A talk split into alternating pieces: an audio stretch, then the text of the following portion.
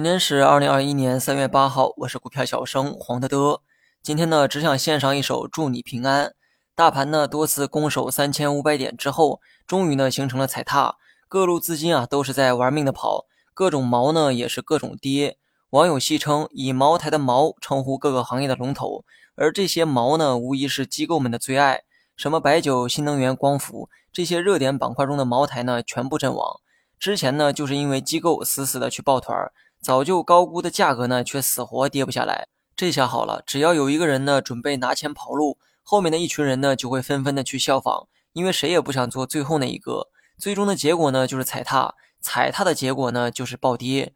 白酒龙头的跌幅呢普遍达到了百分之三十以上，而白酒呢也是很多基民的这个持仓，因为去年白酒涨得好，很多股民呢想买一手茅台，却发现囊中羞涩，于是呢纷纷去买白酒这个基金。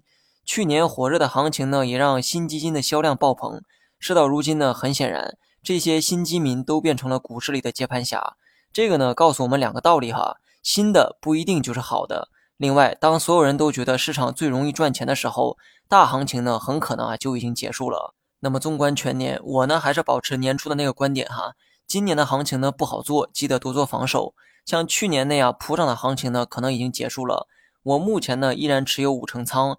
短期的这个跌幅啊，的确是超出了预期，但这同样超出了所有人的预期。三四五零点，想都没想，直接跌穿，不知道是有啥利空的缘故，还是在借着一点九万亿的利好来套现。目前呢，大盘啊还在回调浪之中，跌破三四五零之后，我会考虑二次补仓，这个逻辑啊始终不变，只不过具体在哪里补，还需要观察观察。因为大盘呢目前正处在下跌途中。如同这个正在下劈的斧头，不要盲目的去接，最起码呢也得看到速度放缓，你才有成功接住的这个几率。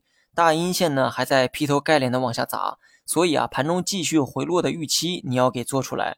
就算企稳，估计也得先摸出比三四二一更低的位置，没准呢还会朝着三千四去摸也不一定。大盘呢没破三四五零，那我呢就会选择一直持仓。